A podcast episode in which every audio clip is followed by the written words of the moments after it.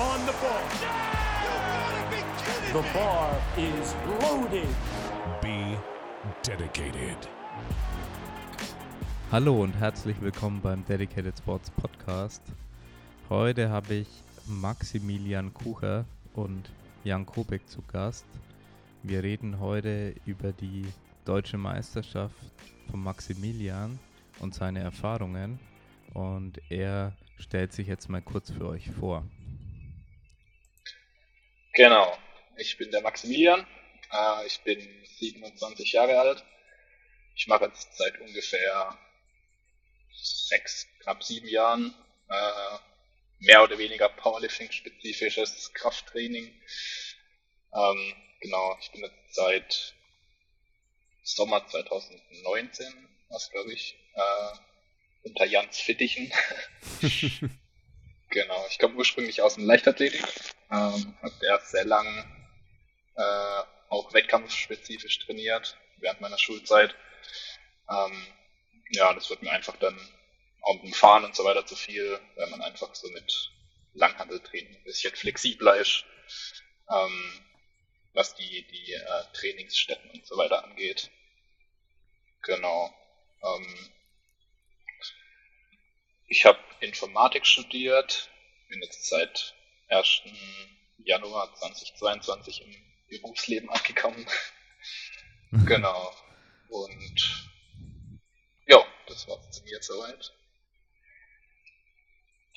Gut, ja, ich, der Jan, ich denke, die meisten kennen mich, Coach von Dedicated Sports, ähm, bei Dedicated Sports auch seit 2019 und Max tatsächlich mein zweiter Athlet, den ich bekommen hatte über Dedicated Sports und ja, lange coole Zusammenarbeit. Ich freue mich auf den Podcast und ähm, bin gespannt auf Max Antworten. ja, ich hätte gesagt, dass äh, du auch gleich weitermachen kannst, Jan.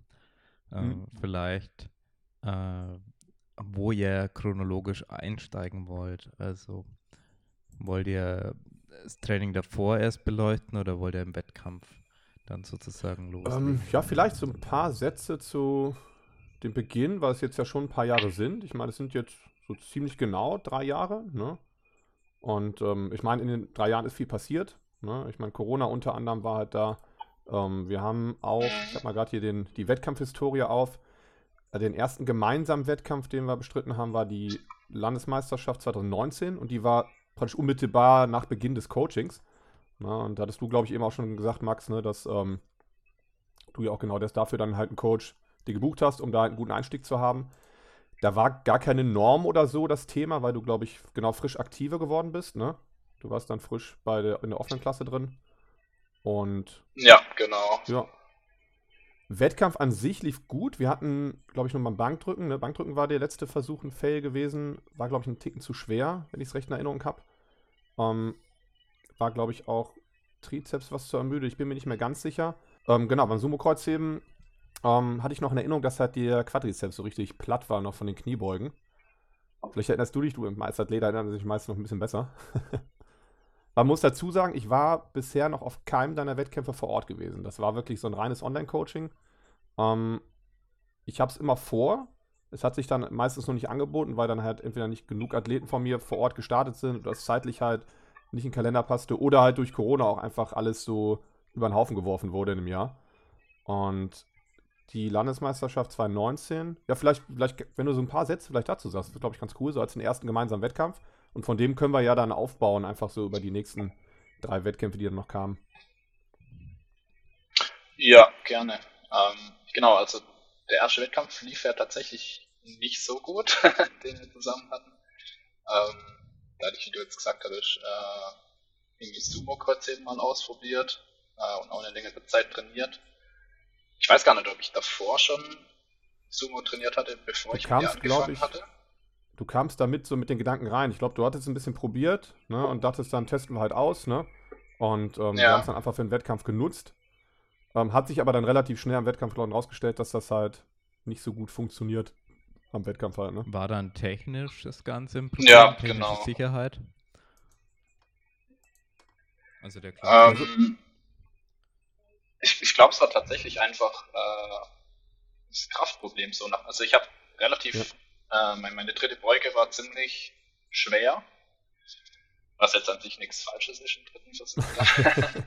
ähm, aber irgendwie hat mir da dann tatsächlich ähm, das beim Sumo-Heben nicht wirklich in die Karten gespielt, sondern eher mich gehindert. Also so hat sich zumindest angefühlt. Ja. Ähm, ich hatte einfach keine Power unten raus. Also ich glaube, die Versuche, die ich gefällt hatte im Heben dann, da bin ich einfach nicht vom Boden weggekommen. Ja, Ja, den letzten hattest du, Genau. glaube ich, noch hochgegrindet, nur dann, ähm, ich glaube, mit Auf-Abbewegung oder sowas gehabt. ja, ja So das dieses typische zweiten gefailt, Und- dritten mit gleichem Gewicht, dann irgendwie doch nochmal hochgegrindet, ne? War dann aber trotzdem halt Ja. technisch halt ungültig. Aber technisch war es eigentlich nie das Problem und auch von der Kraft war es eigentlich im Training relativ ähnlich mit dem klassischen Kreuzheben. Ähm, und es war ja so, dass du auch, da, da sind wir dann auch direkt rangegangen, dass einfach deine hintere Kette nicht so, nicht so stark war. Ne? Und ähm, Ja. dadurch dann einfach auch eigentlich Sumo ganz gut heben konntest, auch über den Quadrizeps. Nur halt sich dann rausgestellt hat, in Kombination KDK halt mit Kniebeugen, kannst du halt nicht am gleichen Tag beides ähm, top abliefern. Ne? Mhm. Und da sind wir, Genau, glaube ich, das war, relativ glaub ich, so zügig die- danach aufs Klassische gegangen ne? und haben vor allem halt die hintere Kette aufgebaut. Das war ein großes Projekt Ja. so über die Jahre. Mit Genau. zahlreichen Übungen und ähm, das hat sich auf jeden Fall auch ausgezahlt. Ne, weil jetzt Ja, hebt der und Max halt klassisch ne, so. und ähm, Große Baustelle. Ja, Ja. damit die Zuhörer wissen, von was für einem Verlauf wir damals äh, da jetzt reden. Also 2019 bei der Landesmeisterschaft hattest du 565 Kilo total dann am Ende in der Wertung. mhm. Und jetzt bei der deutschen Meisterschaft, einfach um klar jetzt ein bisschen vorwegzugreifen, aber damit die Zuhörer wissen, okay, von was für ein, äh, einer Steigerung reden wir jetzt dann. Ähm, also waren es von 565 jetzt auf 670 Kilo. Genau, bis im Jahr 2022 deutsche Meisterschaft. Ja, und da wollen wir natürlich ein bisschen durchsprechen, was für Änderungen teilweise ja nötig waren, wie zum Beispiel hier ähm, habt ihr ja gesagt oder ja, angedeutet, dass dann Sumo nicht so gut war und ihr dann umgestiegen seid, gleich wieder auf Conventional, oder? Genau. Das Ja. war auf jeden Fall ein großer Punkt, weil ähm, auch im Verhältnis dazu war halt immer das Kreuzheben ähm, auch einfach vergleichsweise schwach im Vergleich zur Kniebeuge. Ne? Du hattest an dem ersten Wettkampf, den wir zusammen hatten, so knapp 230 gebeugt, ne? 227,5. Und die 210 Ja. Kreuzheben waren dann halt schon zu schwer. Ne? Und das hat man ja auch relativ selten, dass Athleten halt weniger heben als halt beugen. Ne? Und, und da war auch klar, dass da mehr verborgen liegt. Ne? Hätten wir vielleicht leichter gebeugt, hätte sie vielleicht noch die 210 auch durchbekommen im, im Heben. Ne? Und, ähm, und das haben wir jetzt endlich gut ausgebaut. Ne? Also das war jetzt der erste Wettkampf, wo du gleich gegangen bist, ne? Mit Kniebeugen und Kreuzheben, ne? Beides 255. Ne? Das heißt, gerade im Kreuzheben haben wir einen großen Sprung gemacht und da war uns auch klar, dass wir da einfach im Total die meisten Kilos halt liegen lassen. Ne? Und das ist ja Genau. eigentlich sowohl für den Athleten als auch für den Coach ja immer das Interessanteste, wenn wir das total steigern wollen, was wir alle wollen, muss man da gucken, okay, wo ist die größte Schwachstelle, wo lassen wir da am meisten liegen? Ähm, Mhm. und darauf muss man sich halt konzentrieren. Das hat dann Ja. auch dazu geführt, dass wir eigentlich bis auch jetzt noch in den Trainingsblöcken das Kreuzheben mit mehr Fokus trainiert haben als das Kniebeugen halt. Ne?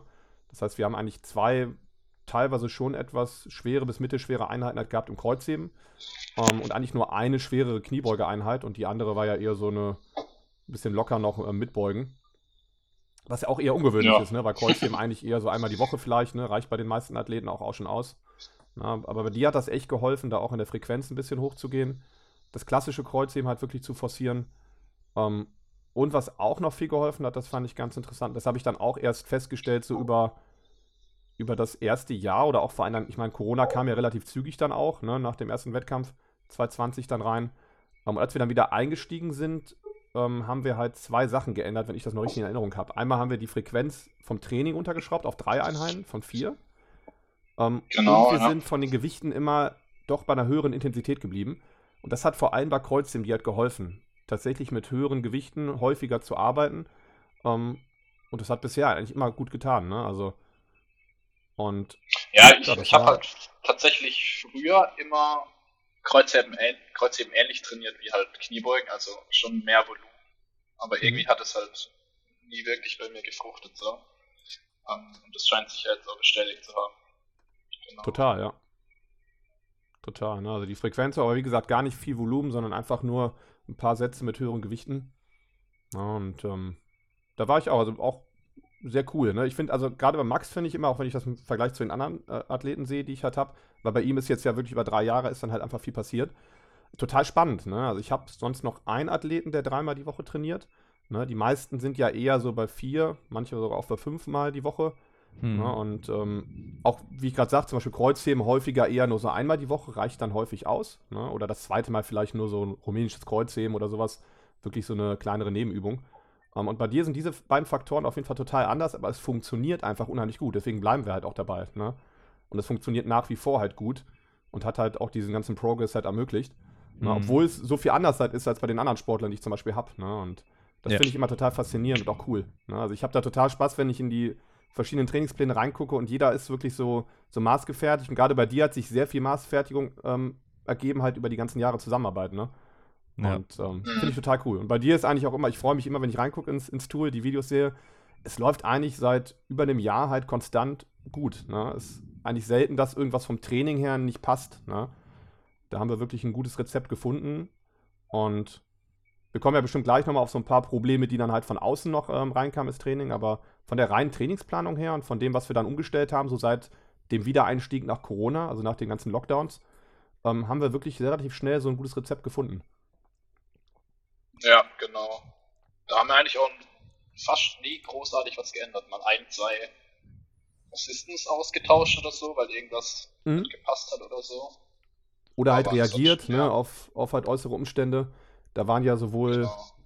Bankdrücken als auch Kniebeugen mal Probleme gewesen, ne? Wenn ich mich erinnere. Ja. Ja. Ja, jetzt Also, tatsächlich fand- direkt vor der DM mehr oder weniger. Ja, ja, richtig, war vom, richtig. Vom, vom Peking Clock. So ein bisschen ärgerlich, ja. Aber hat sich ja dann trotzdem noch ziemlich gut gefangen alles. Wir springen jetzt hier so rum, Julian. Ähm, Ja, weiß ich will ganz kurz äh, die Struktur? einhaken, was glaube ich für die Zuhörer sehr interessant ist, beziehungsweise ähm, was man hier nochmal äh, vormerken sollte oder nochmal unterstreichen sollte. Es geht nicht darum, äh, wie viel Änderungen dein Coach macht, sondern zum richtigen Zeitpunkt eine Änderung, die wirklich nötig ist, macht. Und manchmal ist eben weniger mehr. Ich selbst hatte Klienten, da haben wir auch, ich glaube, lass mich nicht lügen, aber ich dachte drei Jahre lang nichts an der Trainingsstruktur geändert, weil es einfach dann endlich gepasst hat. Also es war ein langjähriger Klient, also viele, viele Jahre.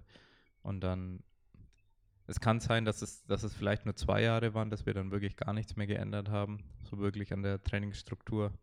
Ja, aber es zahlt sich aus. Und ich habe ihm dann auch kommuni kommunizieren müssen, okay, ich könnte jetzt was ändern, ich glaube aber nicht, Hm. dass wir es besser machen dadurch.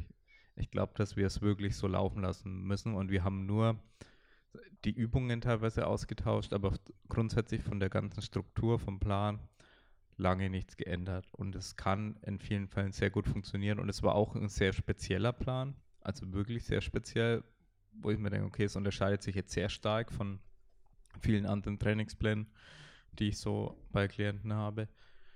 Ähm, und ja, das ist, glaube ich, äh, ein wichtig, wichtiger Takeaway, ähm, wenn ihr euch selber coacht, noch viel, viel mehr. Weil wenn man sich selber coacht, ist ja der Punkt dann viel schneller erreicht, dass man sich denkt, wow, fuck, ich muss jetzt wieder irgendwas ändern. Nein, wenn es gut läuft, bitte einfach beibehalten.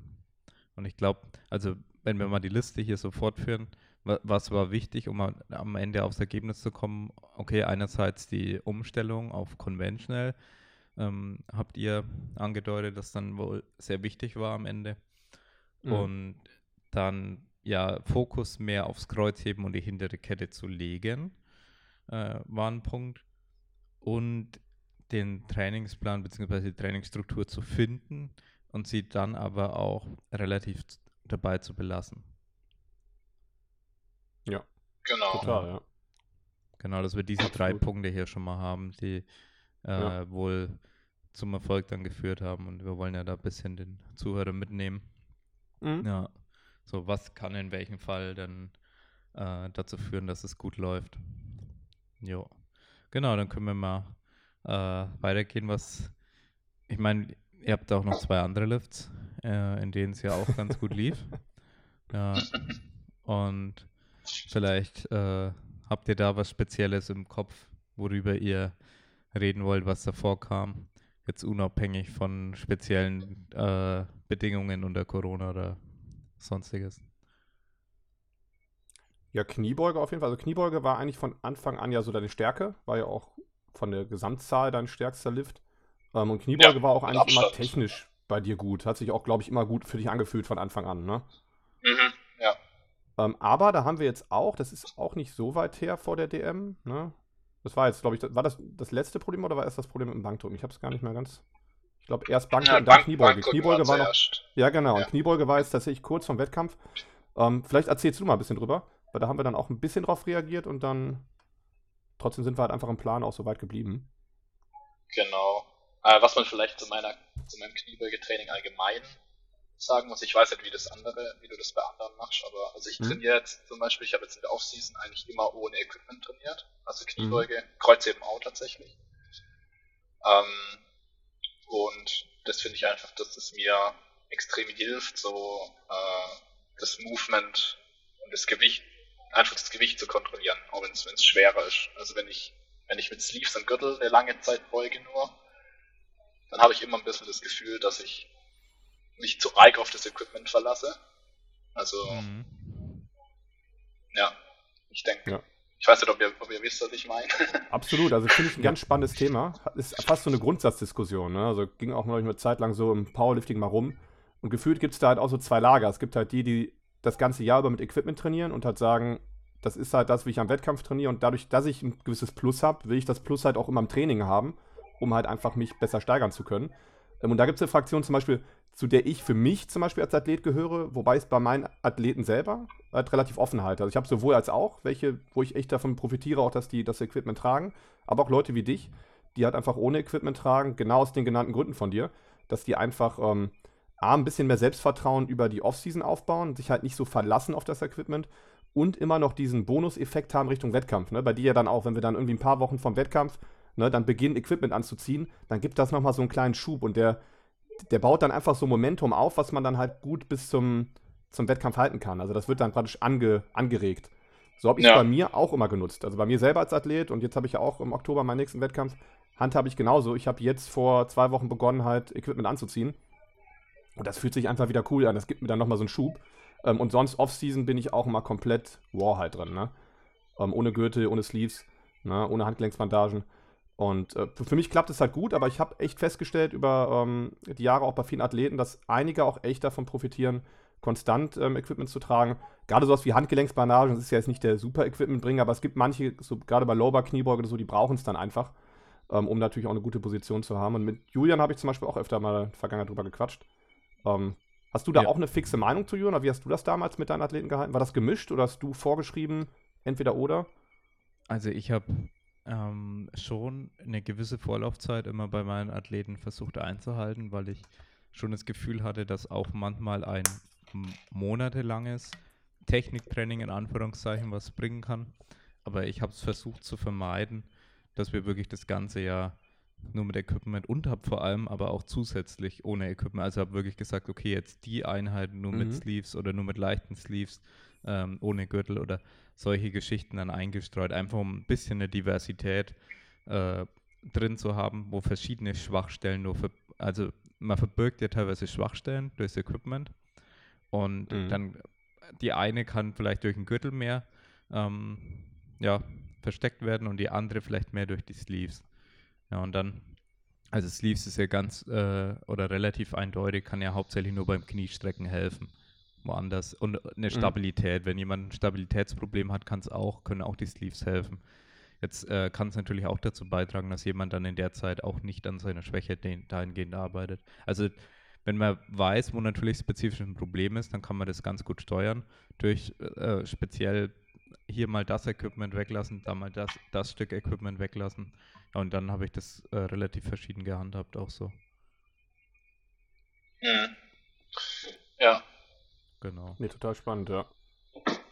Ja, dann hätte ich Okay. gesagt, ähm, wegen Kniebeuge, äh, habt ihr da ansonsten, also ein Punkt war jetzt, ihr habt das Equipment eben hier und da mal rausgelassen und wie lang vom Wettkampf habt ihr dann angefangen wieder komplett mit Equipment oder habt ihr das auch irgendwie gemischt oder Ne, ich, ich guck mal ganz kurz rein. Ich hätte jetzt so aus dem Bauch heraus irgendwie so was wie zehn Wochen gesagt, aber Ja, ich glaube, es waren 10 oder 12 Wochen. ja, Also, wir haben das jetzt auch schon mehrmals gemacht vor, Zeitpunkt, vor den. Wettkämpfen. Ja. genau. Ja, Also, ne, deswegen auch da ist jetzt gute Frage halt, ne? Andere denken jetzt vielleicht, wenn sie es hören, vier Wochen vorher oder sowas, schon auch eine gute Zeit vorher, genau wie du es halt gesagt hast, Julian, um Ja. halt damit auch zu trainieren, weil wenn du halt erst eine Woche vom Wettkampf damit anfängst, fühlt es sich meistens auch doch etwas ungewohnt an, ne?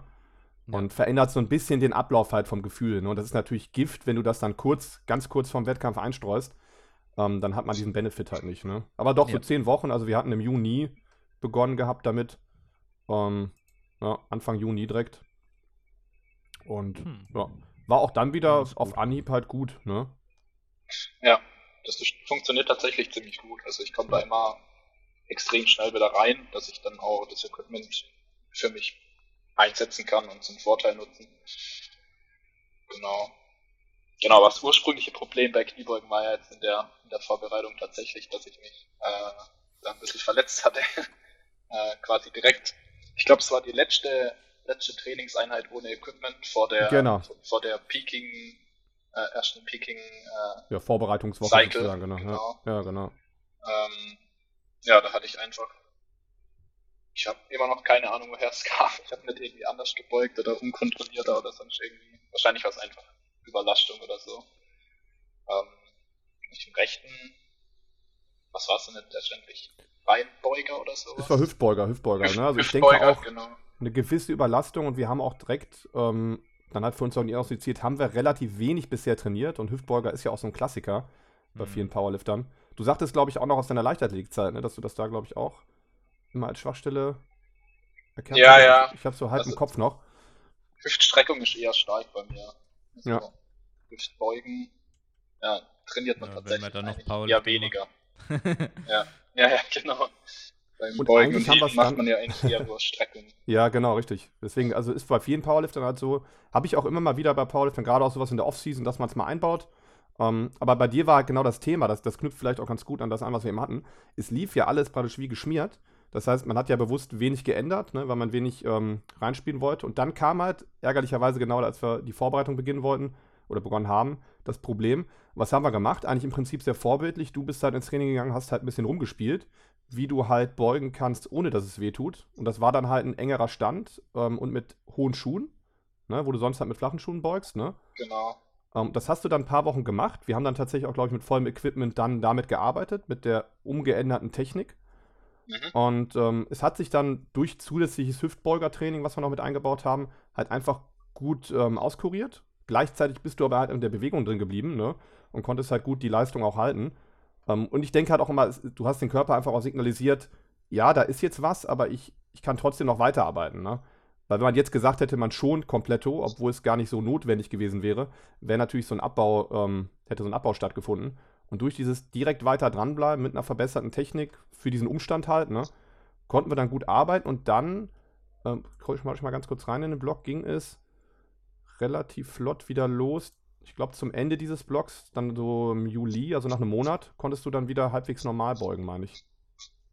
Ja, ich glaube, es waren so drei Wochen oder so, wo Mhm. ich dann mit Heels und äh, engem, relativ engem Stand gebeugt habe. Ja. Ich habe auch zu Anfangs, glaube ich, Highbar versucht.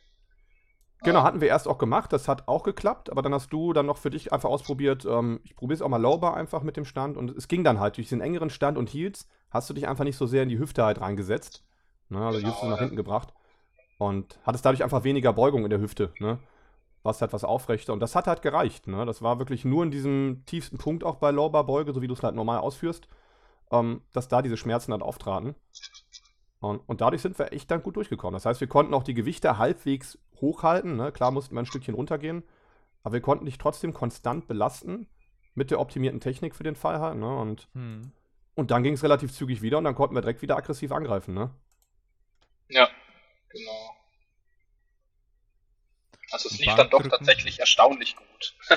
Ja, Äh, Wo ich total. da ziemlich äh, mich geärgert habe, da, als das dann passiert ist. Ja. Ja.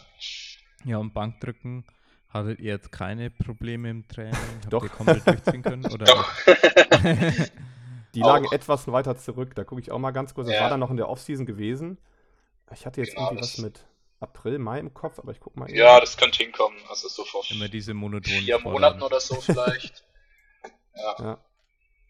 Ich, Ich glaube, da lag es tatsächlich einfach dran, dass wir wirklich sehr lang jetzt aus der aus dem aus der letzten LM wann war das Dezember 2021 halt wirklich ohne Deload eigentlich richtig gut Stimmt, das ist eigentlich das Besonderste bei dir gewesen, ja, richtig. Ja, ich habe irgendwie, ich weiß nicht, wie lange das war, drei, vier Monate ohne Deload, ohne dass ich auch wirklich, jetzt sage ich mal, krasse Ermüdung verspürt habe, konnte ich eigentlich richtig gut Off-Season trainieren. Und dann hat es halt irgendwann angefangen, dass da irgendwie linker Bruststandsatz da an der Achsel irgendwo angefangen hat, ein bisschen zu ziehen Ja. und so. Muss man aber auch dazu sagen, das kam eindeutig halt davon, als du dann begonnen hattest, Vollzeit zu arbeiten, ne, nach dem Studium. Ähm, das mit dem Alltagsstresser zusammen, dann ging es so relativ zügig und dann haben wir halt eine ganz klassische Deload-Frequenz dann halt mit eingebaut, die dann auch relativ schnell gut getan hat, ne? Ja, Das stimmt. Aber das, genau, das ist eigentlich das Faszinierendste. Habe ich schon wieder ganz vergessen, weil wir jetzt ja mit Deload arbeiten. Du warst wirklich mein einziger Athlet, der halt da so lange Zeit immer ohne klarkam. Und ich glaube, anfangs habe ich sogar immer noch einen eingebaut. Ne? Auf der einen Seite präventiv, auf der anderen Seite halt einfach, weil ich das fast nicht glauben konnte. Ne? Ähm, aber wir haben dann wirklich festgestellt über die Zeit, dass wir noch bessere Erfolge halt erzielen. Ne? Wenn wir da einfach auf deinen Körper auch hören. Dein Körper hat dir einfach die Signale gegeben, ich bin immer wieder ready. Ne? Durch diese drei Einheiten pro Woche, was du einfach immer wieder rege gut regeneriert ne? in der nächsten Einheit. ja. Aber hat sich Ich dann denke auch, dass es daran dass- liegt wahrscheinlich, dass wir Total, das hatten wir ganz früher nicht gehabt mit den vier, vier Einheiten. Ja.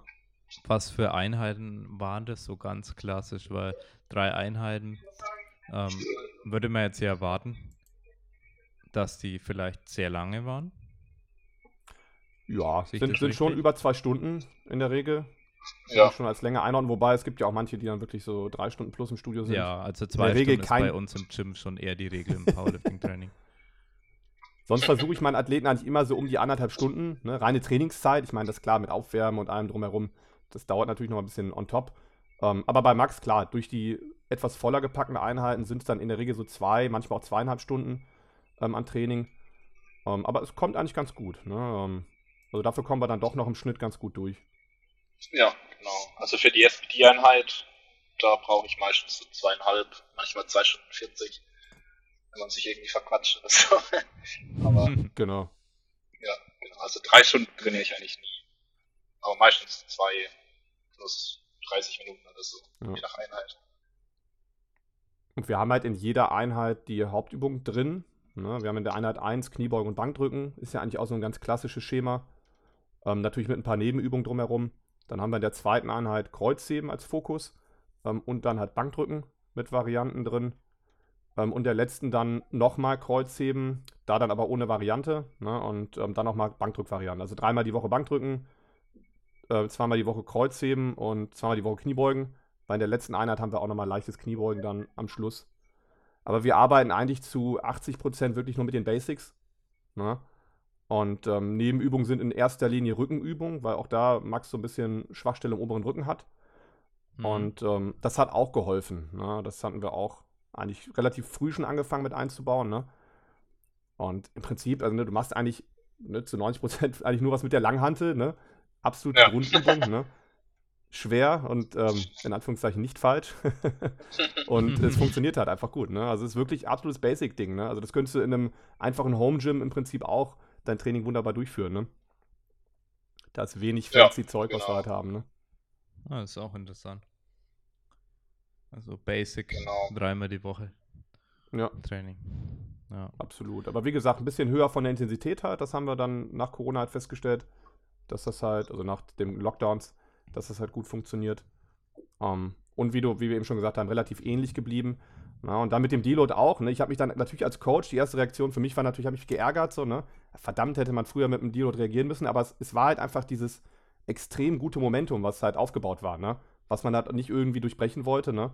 Und es war am Ende ja auch gar nicht tragisch. Ne? Also, um nochmal zurückzukommen zu dem Bankdrückthema, war eine gewisse Überlastung gewesen, mussten wir auch ein bisschen runter vom Gas beim Bankdrücken, aber es hat sich einfach auch durchs Training auch weiter regeneriert dann. Ne? Und dann waren wir relativ flott auch wieder fit. Und konnten Genau. Aber also natürlich hat man da auch Sorge gehabt. Ne? Wir haben, sind auf Close Grip dann umgestiegen einfach. Ne? Also ähnlich wie bei Kniebeuge. Technik angepasst ähm, und einfach Close Grip geballert. Ne? Ja. Ja, das ist tatsächlich auch, da bin ich auch relativ stark noch drin, weil ich früher ziemlich eng gegriffen habe. Ähm, so die ersten zwei, drei Trainingsjahre, wo ich so Powerlifting spezifischer trainiert habe, dann hatte ich schon fast, also ich würde sagen, mein jetziges Close Grip äh, war so mein, mein Wettkampfgriff damals. Ja. Ja, und das, das merke ich eigentlich immer noch, dass ich da mich relativ wohl fühle. Ja, genau. Ja, dann hätte ich gesagt, hab, also eine Frage hätte ich noch. Habt ihr noch einen speziellen Tweak, wo ihr sagt, okay, das hat euch in ähm, dieser oder jener Übung, vor allem Kniebeuge oder Bankdrücken, dann noch geholfen? Also ihr hattet jetzt von den Problemchen gesprochen, Mhm. aber ja, sei es technisch, sei es bestimmte Übungen, äh, bestimmte Schwachstellen, gab es irgendwas, äh, wo ihr gesagt habt, okay, das war für euch entscheidend in dieser Zeit, um weiterhin Progress zu machen? Fällt jetzt der ein? Ich habe einige so im Kopf. Mm, hast du vielleicht den, den Game Changer. Also jetzt, dass es, wenn es die Verletzung angeht, jetzt nicht direkt, aber was mir jetzt spontan einfallen würde, einfach fürs Bankdrücken, Ja. was mir persönlich extrem geholfen hat, ist äh, pausiert. Also Ja. wirklich Bankdrücken mit relativ schwerem Gewicht trotzdem, Mhm. aber in einer sehr langen Pause. Also wie heißt es bei uns? Also längere. Pausen. Ja. Genau, Ja, also ja, so genau. drei, drei Sekunden. Drei ja, und das hilft total, weil Max halt auch ähm, im Training eine Schwachstelle hat, dass er halt relativ schnell drückt. Also wenn man ihm sagt, Wettkampfpause, ist das meistens so ein kontrolliertes Touch and Go.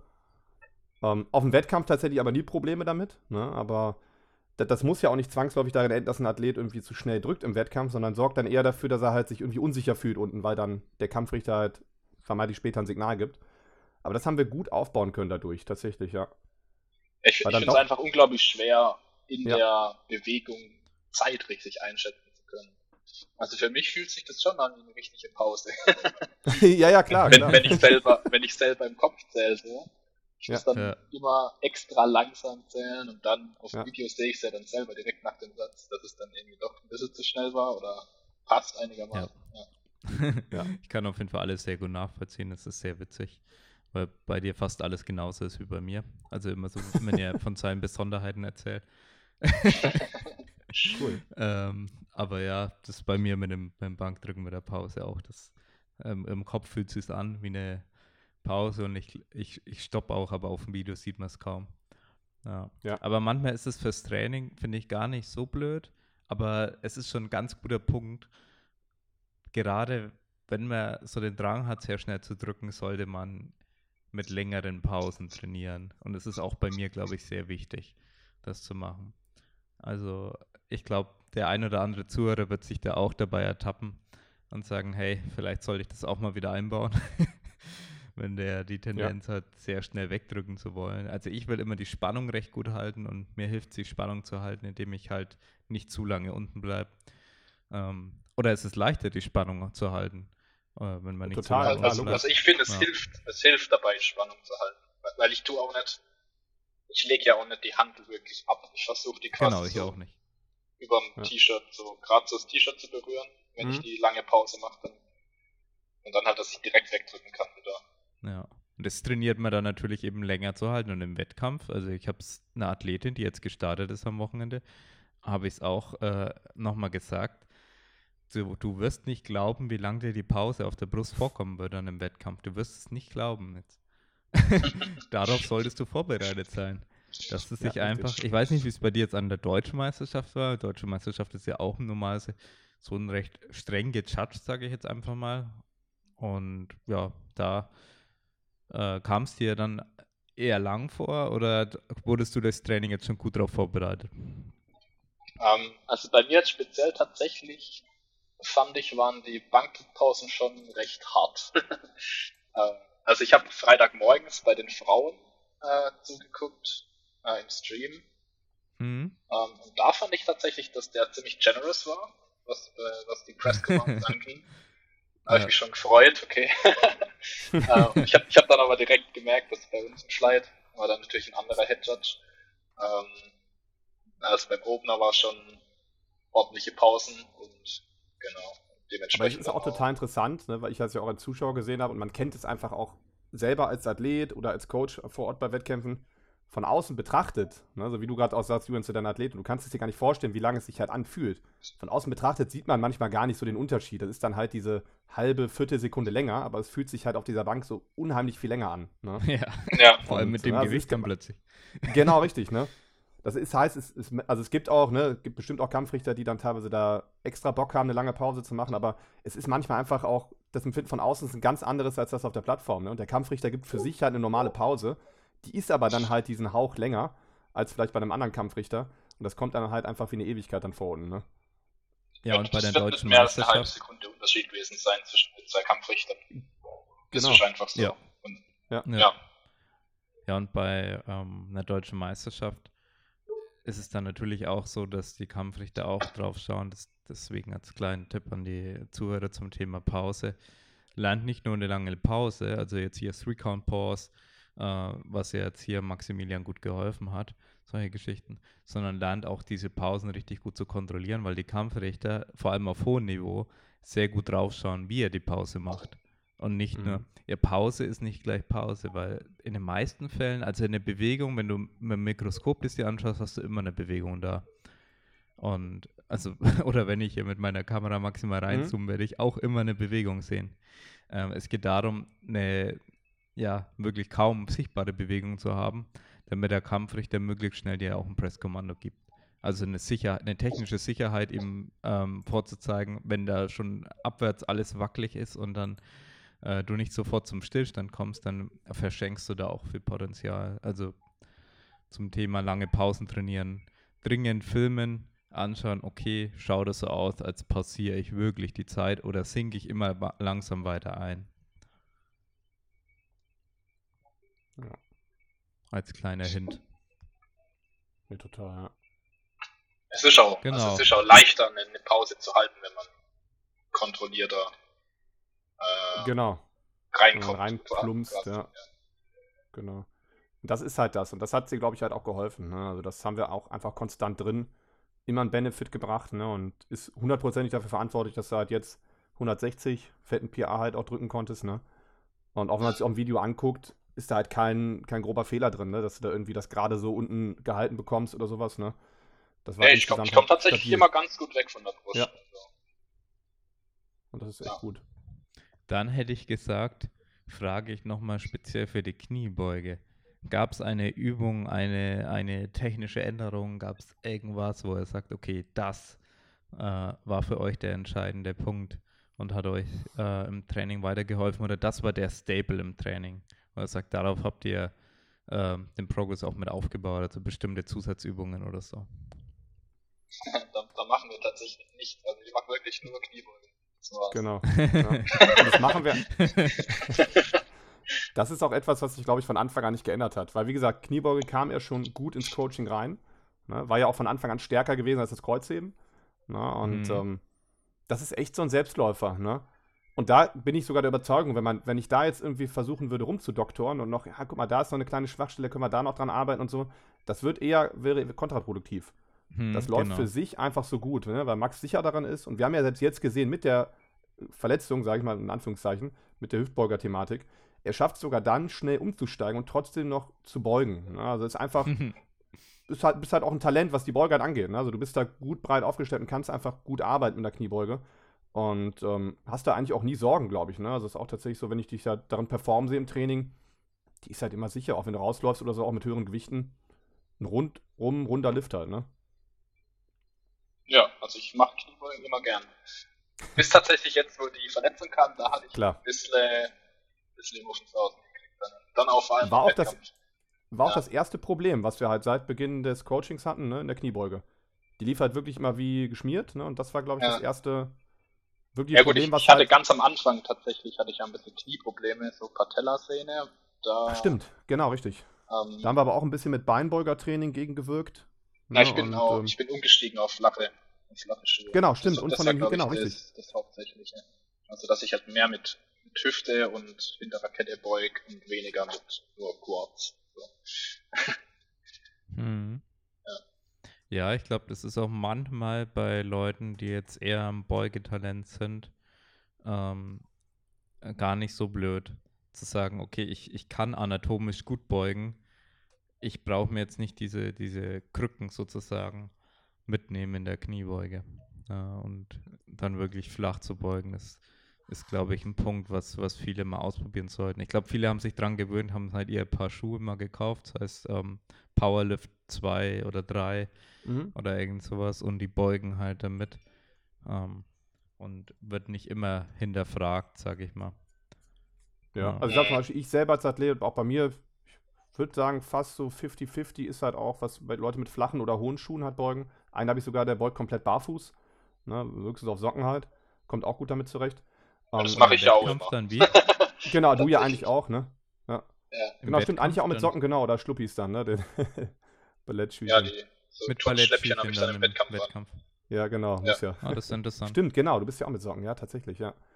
Nee, aber es ist halt ein Unterschied. Zum Beispiel, ich selber komme wunderbar mit den ähm, Schuhen klar, weil die mir halt sowohl Stabilität geben, als halt auch durch den Absatz mir einfach helfen, nochmal ein bisschen aufrechter zu beugen. Ähm, aber das merke ich halt auch, dass die mir wirklich gut helfen. Und bei Max war es ja so, genau, durch das Problem, ich erinnere mich jetzt nämlich auch, das war echt zu Beginn des Coachings, ähm, war das dann einfach auch naheliegend, weil du dann einfach zu viel übers Knie dann doch gebeugt hast, scheinbar von der Belastung für deinen Körper. Um, und das hat einem unheimlich geholfen, dass wir dann halt da flach reingegangen sind. Um, und auch interessant, dass wir dann ja wieder kurzzeitig jetzt mit Heels gebeugt haben durch die Hüftbeuger-Problematik, ne? Um das halt abzuwenden. Um, aber das halt auch dann noch gut machen konnten, ne? Ja, das war halt einfach auch damals Überlastungsding, glaube ich. Da habe ich auch einfach zu viel trainiert und zu schwer. Zu oft zu schwer.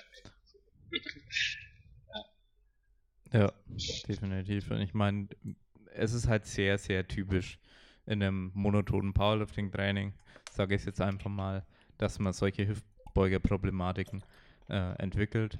Ich würde lügen, wenn ich das noch äh, sagen würde, dass ich es noch nie hatte. und ja, es, es hilft teilweise natürlich in der Offseason dann ja irgendwo mal was anderes reinzubringen. Oder eben, ihr macht jetzt ein spezielles Hüftbeuger-Training, was ihr jetzt mit einbaut, oder das habt nee, ihr vorhin was isoliert, angedeutet? nur ein bisschen isoliert, oder? Genau, einfach nur isoliert, ein bisschen ja. auftrainiert erstmal. Mhm. Es ist auch wirklich sinnvoll, sowas zu machen, ja. Ja, ja das ist ja nichts, was irgendwie super anstrengend ist. Also wir haben jetzt irgendwie Beinheben gemacht und liegend und genau, das, hängend. Das war es eigentlich. Genau. Ja. Und das sind wir, glaube ich, sogar noch auf einmal die Woche runter. Das fällt mir noch ein, gerade zu deiner Frage über mit der Kniebeuge. Auch was halt dafür sprach, nichts groß zu ändern, war halt einfach auch, dass das Kreuzheben im Fokus war. Und wenn wir dann noch irgendwie bei der Kniebeuge viel noch vielleicht extra eingebaut hätten, um was auszutesten oder so, wäre wieder das Gesamtvolumen oder die Gesamtbelastung ja. wahrscheinlich explodiert. Ja.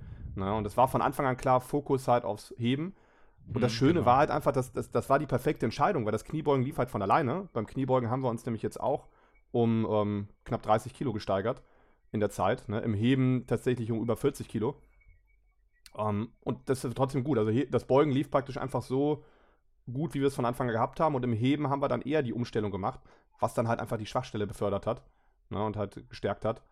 Und das war im Nachhinein einfach die, die da bessere Entscheidung. Man muss halt einfach am Ende auch gerade als Coach, ne? Und das natürlich auch an all die Athleten da draußen, die sich selber coachen, man muss halt abwägen. Ne? Man, ich glaube, eine der größten Probleme auch oft, wenn man sich selber coacht, ist halt, wie du eben sagtest, Julian, man will viel umstellen, wenn mal irgendwann eine Zeit lang was konstant war.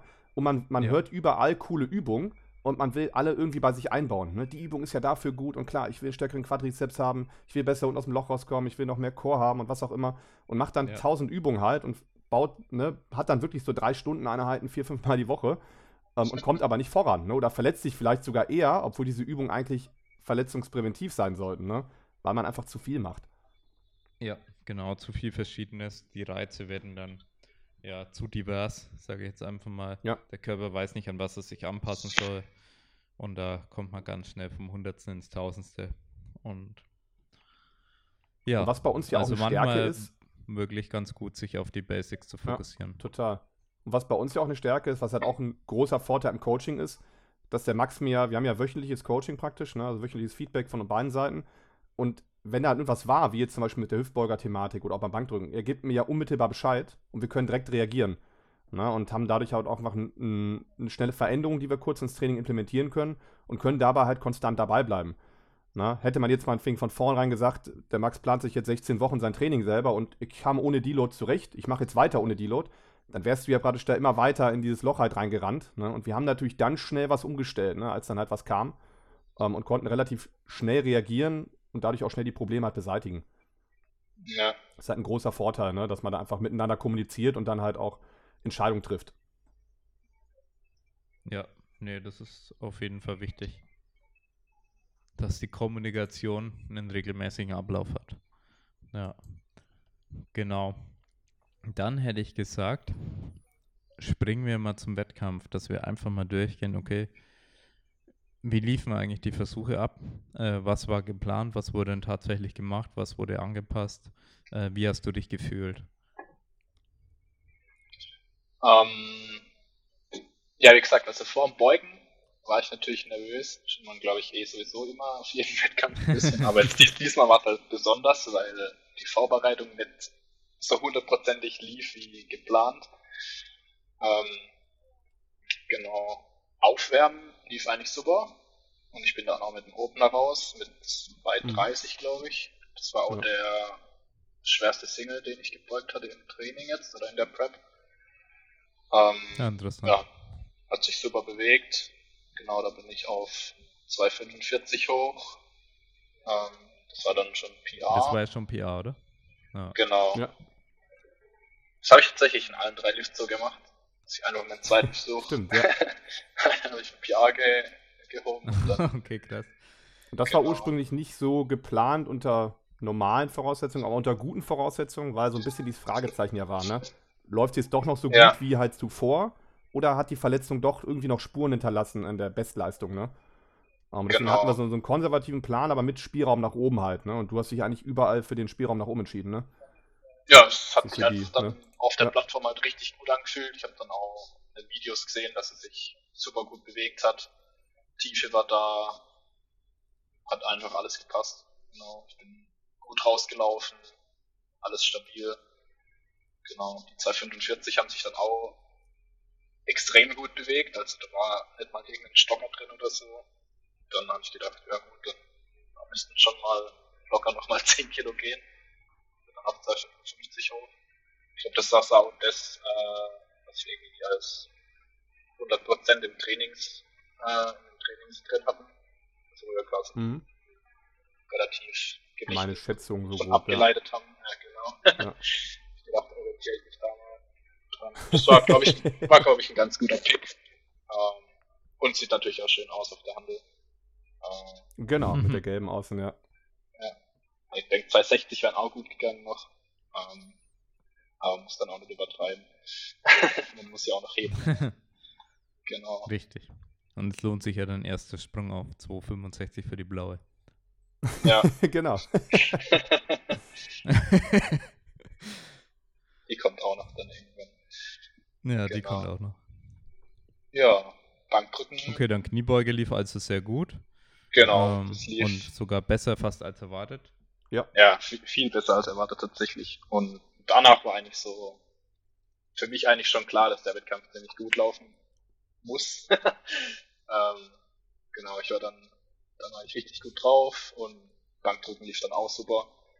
Ähm, ich glaube auch die Gewichte ziemlich gut gewählt. Ich bin mit, äh, ich weiß gar nicht mehr, 147, 147 ja. raus, genau. Im Training mhm. haben wir ja schon 155 gedrückt.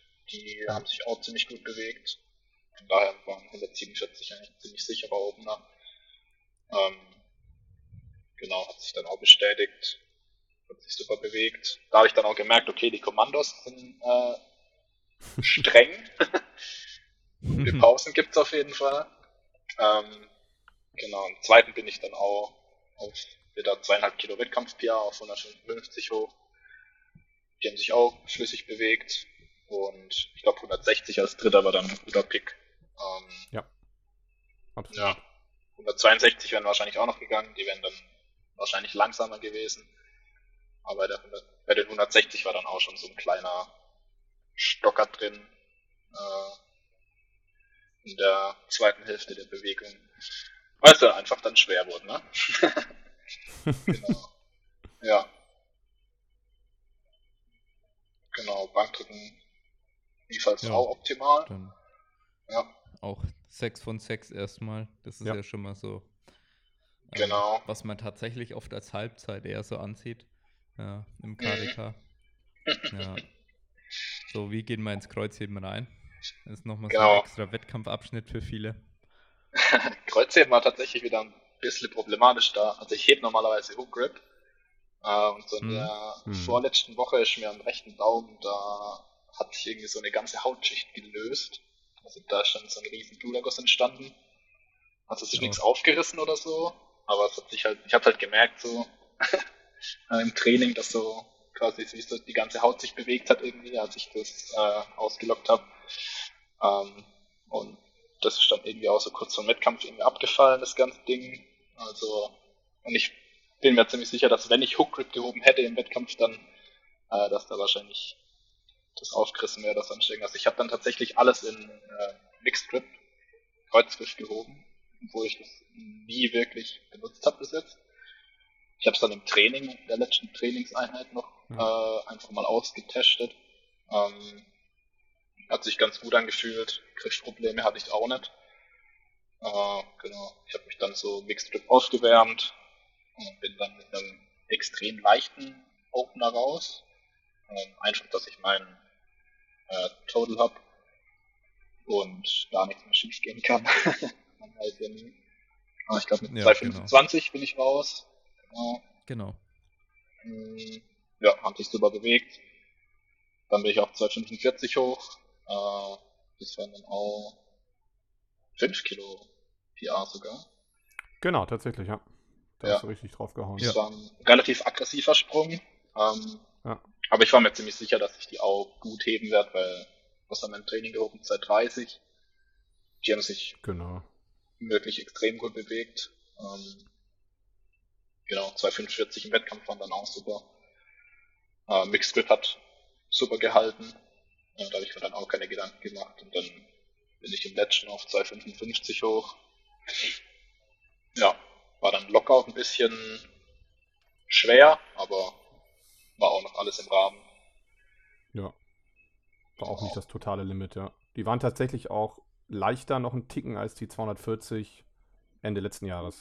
Ja, genau. Ich Ja. habe ja jetzt auch, ich weiß nicht, das haben wir noch gar nicht erwähnt, also äh, ich habe eigentlich immer ohne Gürtel gehoben, weil ich einfach, Hm, stimmt. also wirklich auch an, auch an, auch an Wettkämpfen, immer ohne Gürtel, weil ich einfach den nicht richtig nutzen konnte. Ich konnte nicht richtig in den Bauch atmen damit und es hat sich einfach scheiße angefühlt. Ähm, und jetzt in der Prep habe ich den einfach mal ein bisschen höher angesetzt. Das haben, glaube ich, auch die Kommentatoren Genau, weil bei den Kommentatoren totales Äh, Thema bei dir auf jeden Fall. Angemerkt, dass ich meinen Gürtel so hoch habe. Äh, genau, und die, die das vielleicht äh, mitgehört haben, das liegt einfach daran, dass das die einzigste Möglichkeit ist, wie ich den tragen kann überhaupt Mhm. beim Heben. Ja, und das funktioniert auch tatsächlich Ja. ganz gut. Also, Der Ja. gibt dann auf jeden Fall nochmal so einen kleinen Speed plus. Das haben wir dann doch festgestellt. Dass wir das dann im Einheit genutzt haben, ne? ja, Nur wie du also sagst, fühlt, es war sich, fühlt sich auf jeden Fall, möglich, ne? Ja.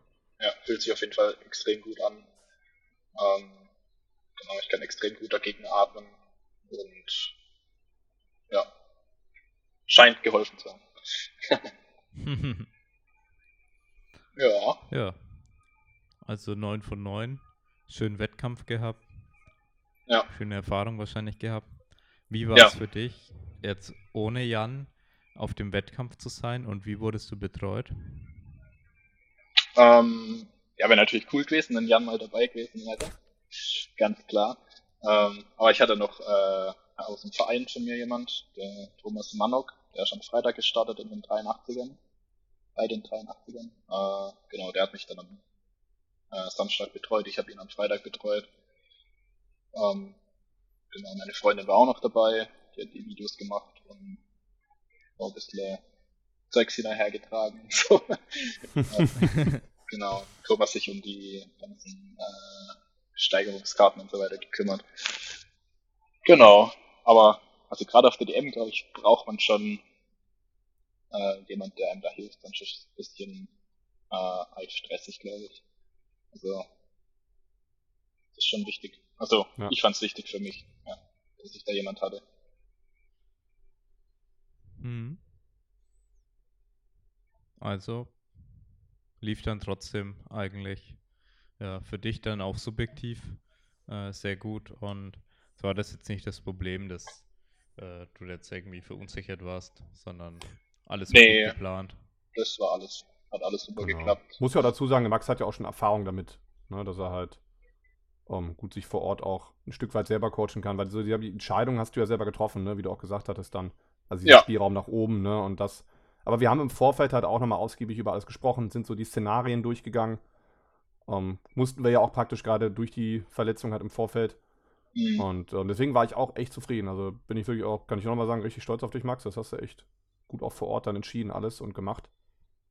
Das freut Ja. mich dann als Coach einfach auch, ne, wenn das dann so funktioniert und vor allem, wenn der Athlet dann auch einfach vor Ort selbstverantwortlich halt die, die Entscheidung halt trifft, ne?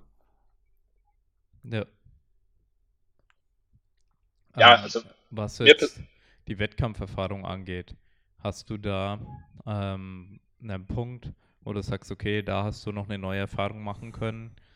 Ähm, oder das, das war irgendwie besonders? Oder würdest du sagen, okay, das war eins zu eins wie alle anderen Wettkämpfe davor?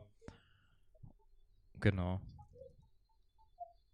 Naja, das war halt eine DM, ne? Also, also man hat schon gemerkt, dass jetzt alles Ja. ein bisschen größer ist so, dass mehr los ist, äh, dass alles strenger ist, strenger getaktet und so weiter. Es war tatsächlich auch besser organisiert, hat sich zumindest so angefühlt wie so manche Landesmeisterschaft. ähm, genau, also es war schon nochmal eine andere Erfahrung, ja, auf jeden Fall. Und äh, auch auch die Konkurrenz ist natürlich ganz anders auf der DM. Ist auch nochmal cool dann da äh, quasi die Mitstreiter, die dann doch nochmal einiges äh, weiterentwickelt sind in dem Sport, wie man selbst da mit denen zusammen starten zu können. Das ist schon cool. Genau. Das Ja, war auf jeden Fall. Mit wie viele Athleten bist du gestartet in deiner Klasse?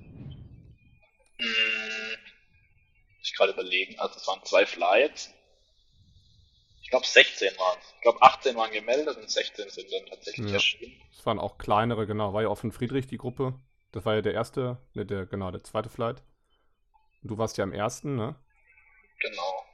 Genau. Ja, das waren aber also waren auch ein paar für die, die kleinere. Ich nicht wissen, so äh. Friedrich Ja. äh, ist jetzt einer von unseren Coaches gemeint, der auch in der Klasse Stimmt. gestartet ist. Ja, Ja. genau. Ja. Aber in meinem, in meinem Flight war ja tatsächlich der, der Sieger dann. der war, glaube ich, nur mit einem, so, der hat sich halt irgendwie nur das, das Meldet Meldet total, ne? ja, Ja. genau, mit dem qualifiziert gehabt. Ja.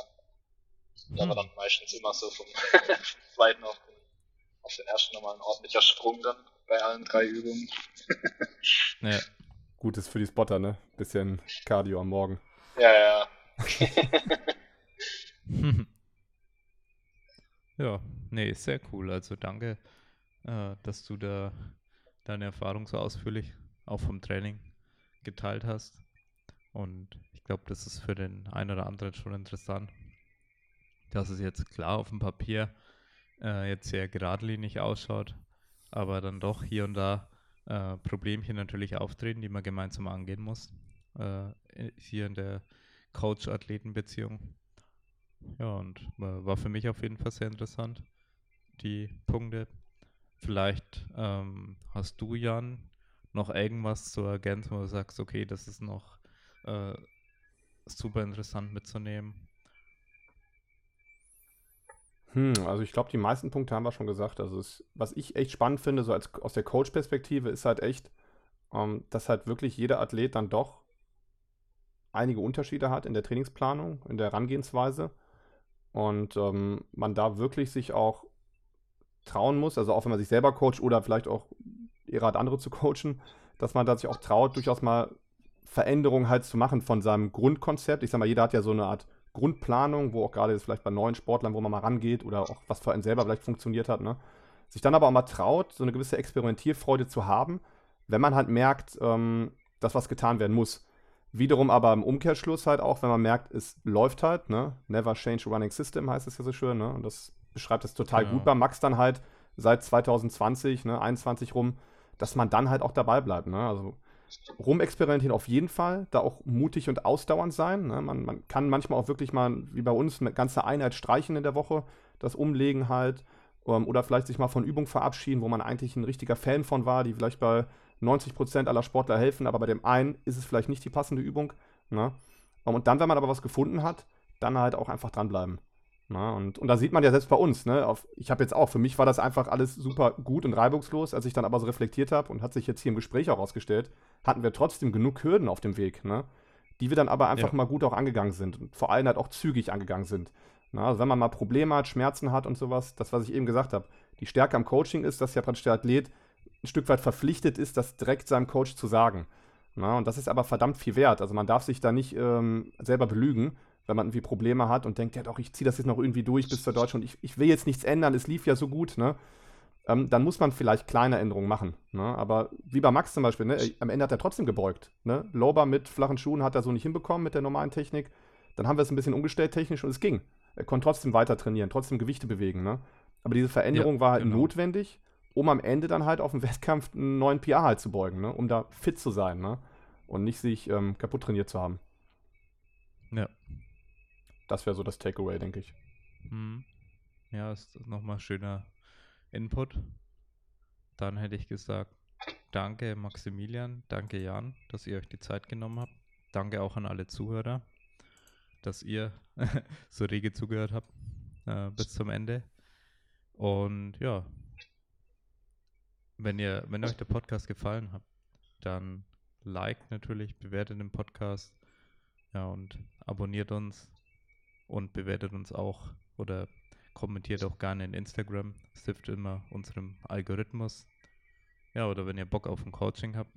Äh, Jan ist einer von unseren vier Coaches, äh, die auch gerne bereit sind, äh, noch mehr äh, Klienten aufzunehmen.